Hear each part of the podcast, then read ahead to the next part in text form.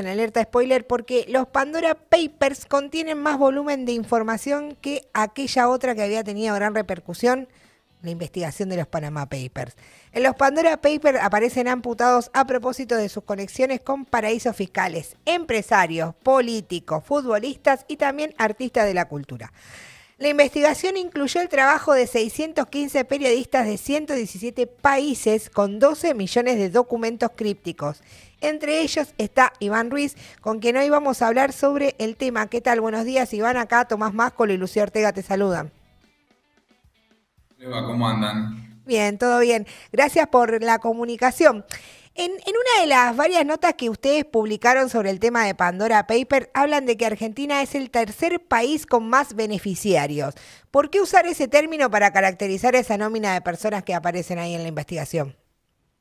Bueno, es un término más bien técnico que se usa, que son los beneficiarios finales, porque hay muchos pasos dentro de lo que es la estructura de una sociedad offshore, que son pasos súper complejos y uno quizás si una persona agarra uno de los eh, documentos que aparece, quizás piensa que el director es el que manda, el dueño de la sociedad offshore, pero no, en realidad el director suele ser otra pantalla que van poniendo los verdaderos dueños de las sociedades para encriptar su nombre y para ocultarlo. Después de los directores están los accionistas, que muchas veces sí son los propios dueños, pero que otras veces, por ejemplo, interponen a un fideicomiso en el medio para seguir ocultando y seguir eh, poniendo palos en la rueda si alguien quiere saber quién es el verdadero dueño, que es el beneficiario final. es el término técnico eh, que los propios eh, estudios de abogado preguntan cuando tienen algún problema o cuando tienen alguna duda y saben que se les puede venir algún problema a futuro,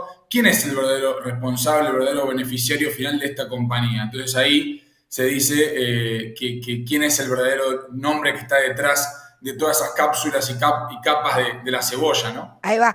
Recién estabas nombrando, para, a, mí me llama mucho la atención porque, bueno, son cosas que están escriptadas. Vos también hiciste ya otras investigaciones. ¿Cómo es la metodología de trabajo de una investigación así, teniendo en cuenta el alcance y la repercusión a nivel internacional que puede tener?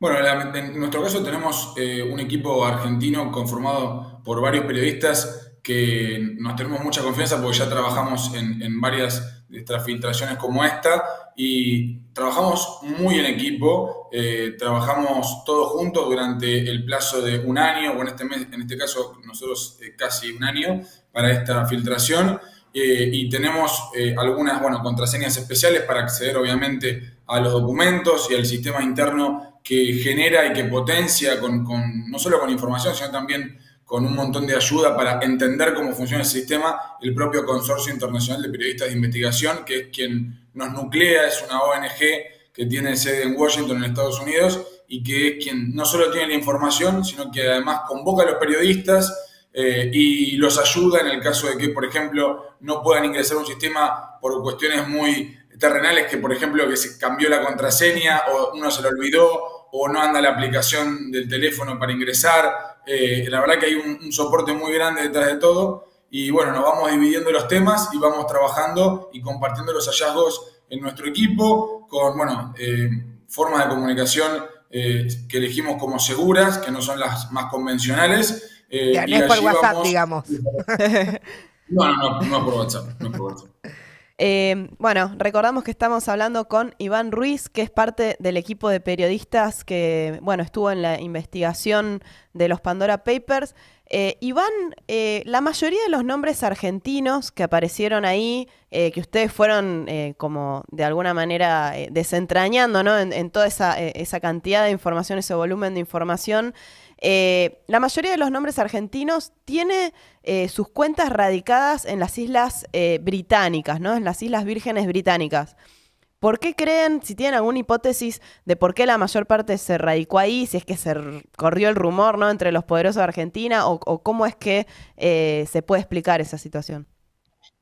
Mira, las diferencias entre los distintos paraísos fiscales son mínimas, ¿no? En las Islas Vírgenes Británicas, en este caso, es uno de los lugares más opacos del mundo, o sea, es muy difícil conseguir información las autoridades justamente evitan que se pueda conseguir datos de, los, de, quienes forman sociedades offshore, que son sociedades de papel que no existen en la práctica, para que ellos vayan ahí y usen sus servicios, digamos, ¿no? Con lo cual hay toda una, una decisión gubernamental del gobierno de Islas Vírgenes de evitar dar información. Por eso es tan importante estas filtraciones, porque es como meter un poquito el ojo dentro de la cerradura y espiar un poquito por ahí ese, de ese secretismo.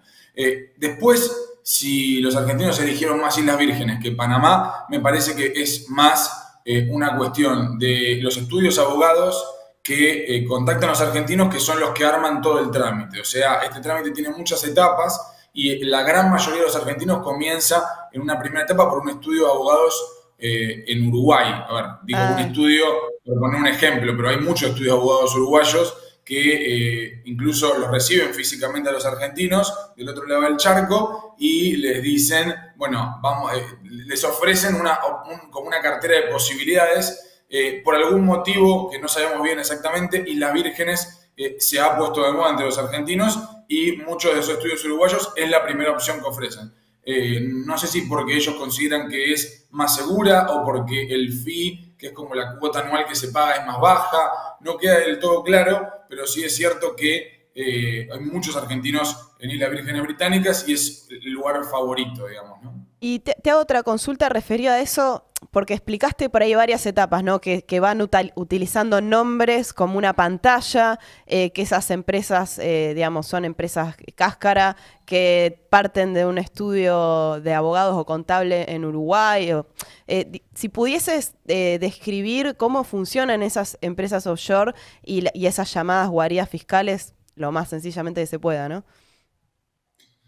En general, lo, que nos topamos en, el, la filtración, que son 2.500 beneficiarios finales argentinos, la verdad que nos topamos con mucha gente que no es conocida ni famosa, ni tuvo cargos públicos, ni son grandes empresarios. Eso es la, pura realidad, digamos, ¿no? Nos encantaría eh, haber tenido 2.500 nombres eh, rutilantes para publicar en, todos los medios argentinos, pero sinceramente la gran mayoría conocidos. vemos mucha clase media alta quizás, con poder adquisitivo, que tuvo posibilidades de, tener cierta riqueza, digamos, como para comprarse una propiedad en Uruguay o una propiedad en Miami, que lo que hacen es para evitar, eh, para salir un poco de, lo que es el control de la FIP, eh, evaden a través de estas sociedades offshore que están súper ocultas. Muchas de ellas, a ver, no, no estoy hablando de la mayoría, pero una parte importante, eh, se fueron blanqueando en los distintos blanqueos que se abrieron desde 2014 en adelante, 2014, 2016 y ahora la, nueva moratoria del, gobierno. Eh, entonces, eh, es un proceso largo, digamos, ¿no? Largo que involucra a mucha gente en Argentina. Eh, de ninguna manera lo estoy justificando, pero gran parte de la incertidumbre económica que genera el país también hace que quien tiene un, digamos, hace una pequeña fortuna enseguida piense más en resguardarla que invertirla en Argentina, ¿no? Entonces, eso funciona de esa manera más o menos en, Argentina. Eh, vos, Iván, te, concentraste, ¿te concentraste en profundidad en algunos nombres en particulares o los eligen de manera aleatoria? Y más o menos, la verdad que siempre hay algunos que trabajamos más algunos casos que otros. Eh, también eh, quienes son los, somos, nos, nos dividimos eh, quienes hacen cada uno de los llamados a los involucrados, que obviamente son contactados con bastante tiempo de anticipación para que tengan posibilidad de, si es que declararon las sociedades, por ejemplo, mostrarnos sus declaraciones juradas. Eh, entonces, cada uno evidentemente va teniendo más preferencia por algunos temas o lo va conociendo más que otro compañero que se pone con, otra cosa, digamos. En mi caso particular, eh, digamos, obviamente de todos he manejado, eh, pero me ocupé bastante del, caso de, muchos de los futbolistas argentinos que, aparecen eh, involucrados. ¿no? Claro, y ahí, bueno, eh, recordamos nuevamente, estamos hablando con Iván Ruiz, periodista que participó de la investigación de Pandora Papers en Argentina.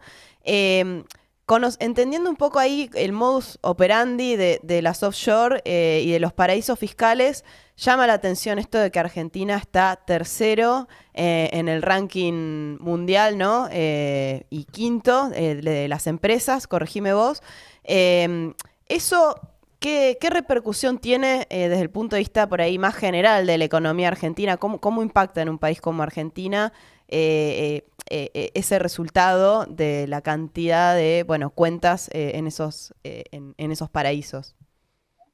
Sí, a ver, a todos lo primero que nos sorprendió es lo mismo que, que remarcas vos, que Argentina sea el tercer país con mayor cantidad de beneficiarios finales o dueños de sociedades offshore por encima de muchos otros países, con una renta per cápita mucho más alta que la Argentina, eh, con mucha mayor población que la Argentina. Entonces, realmente es un fenómeno. No es un fenómeno solo para nosotros que nos sorprende, sino también para la gente del consorcio internacional, por ejemplo, que una de las primeras cosas que nos dijeron es, está lleno de argentinos. Con lo cual, evidentemente, eh, hay, hay digamos, siempre nos destacamos por, por últimamente por las cosas malas, pero eh, evidentemente sí eh, fue, fue un fenómeno distinto y, a nosotros nos llamó mucho la atención y al resto del mundo también. Claro, claro, claro. Bueno, sin dudas, por ahí, por ahí lo que no llegué porque, bueno, circularon bastantes notas, eh, a ver si hay alguna dimensión de la cantidad de dinero involucrado, digo, más allá de la cantidad de beneficiarios. Ah, eso me había preguntado, perdón. No, no tenemos cálculo, eh, el consorcio no hizo un cálculo de la cantidad de dinero involucrado ni a nivel mundial ni por país. Por eso lo, lo, que, lo que se pudo medir, o sea, pensar que son 12 millones de documentos y la verdad que compadezco a la gente que ha manejado todos esos datos desde el punto de vista técnico, pero eh, no, no, se puede medir en, en, cantidad de dinero. Lo que sí te puedo decir es que, por ejemplo, entre todos los paraísos fiscales del mundo está depositada aproximadamente el 10% de la riqueza mundial, con lo cual seguramente esos 2.500 eh, beneficiarios finales argentinos eh, tienen un patrimonio importante y que obviamente sería muy bueno para el país y para el Estado que, esa, que lo que se, el tributo correspondiente de cada uno de esos bienes que están encapsulados en sociedades offshore sea ingresado a, la FIP, a la Argentina, y que eso pueda repercutir en eh, mucha gente que necesita de la mano del Estado y que el Estado necesita esos fondos, ¿no? Evidentemente. Claro, porque hay, algunos casos en donde esos, esos eh, patrimonios, digamos, están declarados y otros que no, ¿no es cierto? O sea, algunos que son de conocimiento y otros que directamente no se sabe ni de cuál es su origen ni eh, directamente que la FIP no tiene, digamos, que evaden eh, la declaración en el propio país.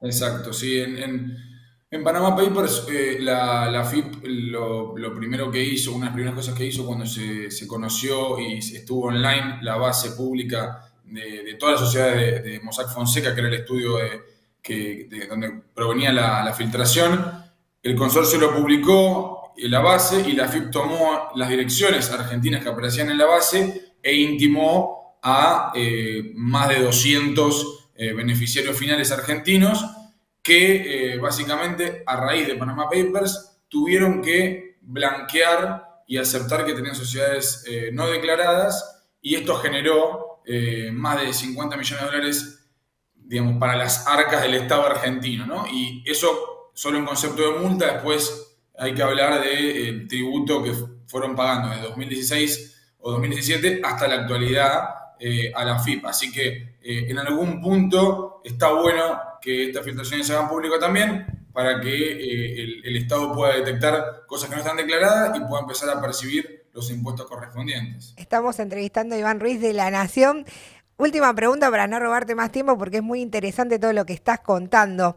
Eh, por el marco en el cual se reveló en plena pandemia mundial ¿no? esta investigación y las graves consecuencias que tuvo nuestro país, hay dos nombres que sí resonaron, o al, menos a mí me llamaron la atención, que es el de Figueiras y el de Sigman, que tienen muchísimo impacto. Según la investigación, ¿en qué consistieron sus investigaciones?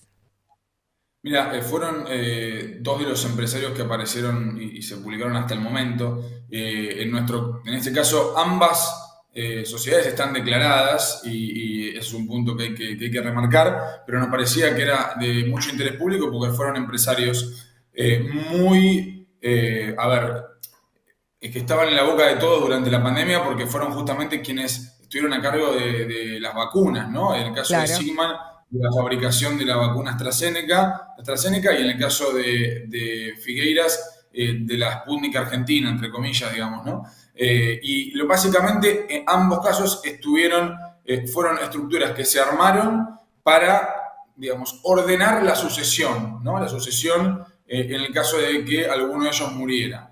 Es difícil quizás para el resto de los mortales eh, en la cabeza de un millonario, digamos, ¿no? Pero son gente que tiene mucho dinero y que tratan de armar estas estructuras para que el día de mañana sus hijos, cuando hereden esos fondos, ese dinero, paguen la menor cantidad de impuestos posible. En Estados Unidos, por ejemplo, el impuesto a la herencia es un impuesto que es muy alto, entonces lo que evitó, eh, intentó evitar con esta estructura offshore Figueira fue encapsular sociedades, eh, propiedades que estaban en Estados Unidos para que no pagaran el impuesto a la herencia en Estados Unidos cuando él muriera, sino que tributaran menos a través de una sociedad offshore. Es, eh, de alguna manera, arquitectura financiera, digamos, ¿no? o arquitectura impositiva para pagar dentro de cierta legalidad la menor cantidad de impuestos posible. Claro. Iván Ruiz, periodista de La Nación y miembro de la Infobae, por favor, me van a matar. Infobae también. Bueno, algún, otro medio o red social que quieras decir para que te no, sigan? No, no, no, Infobae, solo Infobae. Solo Infobae. Solo Infobae. Bueno, muchas gracias, Iván, eh, por la entrevista. Hasta luego, gracias a ustedes. Hasta luego. Hasta luego. Bueno, muy interesante.